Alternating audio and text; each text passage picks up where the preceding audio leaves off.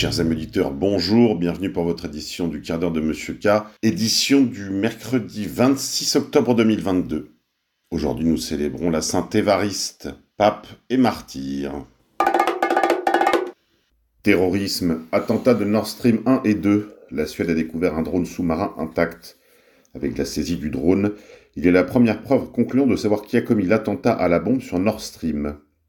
Immédiatement, la Suède a classé le drone et les enquêtes sur le matériel dans le plus haut niveau de confidentialité en raison de la sécurité nationale. Ce drone est sans aucun doute d'origine américaine. Ils ne veulent évidemment pas l'ébruiter car les peuples européens comprendraient de suite la grande manipulation qu'on leur sert. Via tkp.at. Censure. Thierry Mariani et Yves Pozzo di Borgo visés par une enquête pour corruption en lien avec la Russie.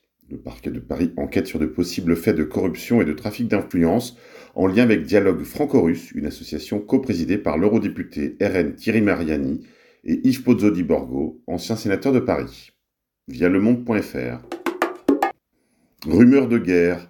À noter la déclaration de la Maison-Blanche, les États-Unis prennent au sérieux les informations faisant état d'une éventuelle préparation d'une bombe sale, même s'ils n'en ont aucune preuve. Résistance. Manifestation monstre en Roumanie où les États-Unis ont débarqué pour des exercices militaires sous l'égide de l'OTAN. Les peuples ne sont plus dupes. Ils ne veulent pas de la guerre. Les Roumains souhaitent aussi arrêter l'aide vis-à-vis de l'Ukraine. Via 2.news-front.info.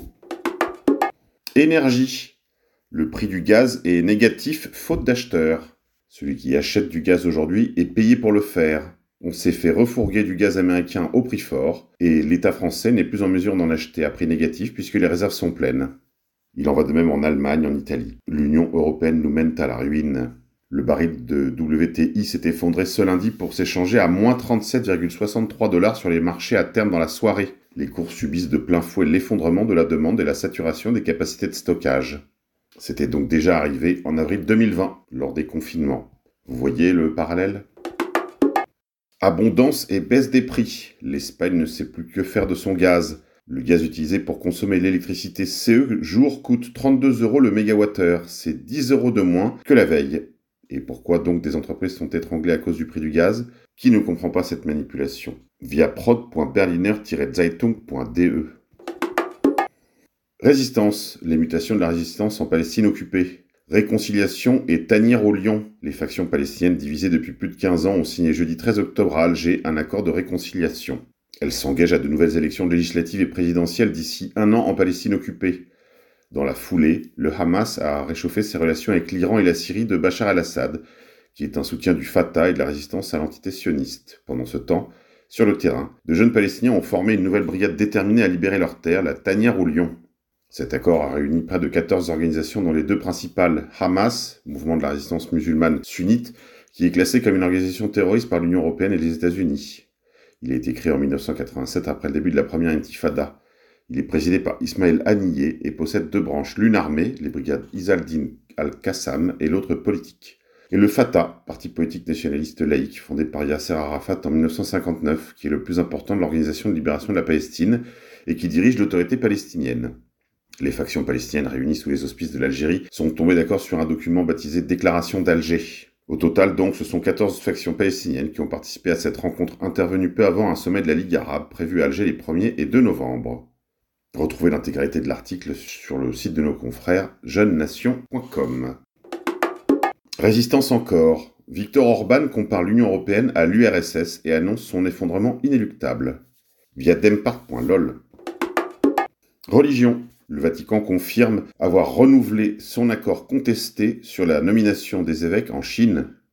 Le Vatican, samedi dernier, a déclaré que eux et la Chine avaient renouvelé un accord secret qui est très contesté quant à l'agrément de la nomination des évêques catholiques dans la Chine communiste, via yahoo.com.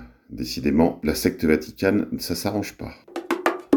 Économie. Un groupe d'entreprises affirme que l'interdiction de l'aluminium russe décimera l'industrie européenne. Cinq associations industrielles européennes ont déclaré lundi qu'elles avaient exhorté les autorités européennes à empêcher les sanctions, les droits de douane ou les boycotts contre l'aluminium russe, qui, selon elles, pourrait mettre des milliers d'entreprises en faillite. La société russe Rusal produit environ 6% de l'aluminium mondial. Ce métal n'a pas été visé par les sanctions occidentales contre la Russie suite à son invasion de l'Ukraine. Mais les États-Unis envisagent d'imposer des restrictions sur les importations d'aluminium russe et la Bourse des métaux de Londres, le plus grand centre d'échange de métaux, demande à ses membres s'ils doivent bannir le matériel russe de son système.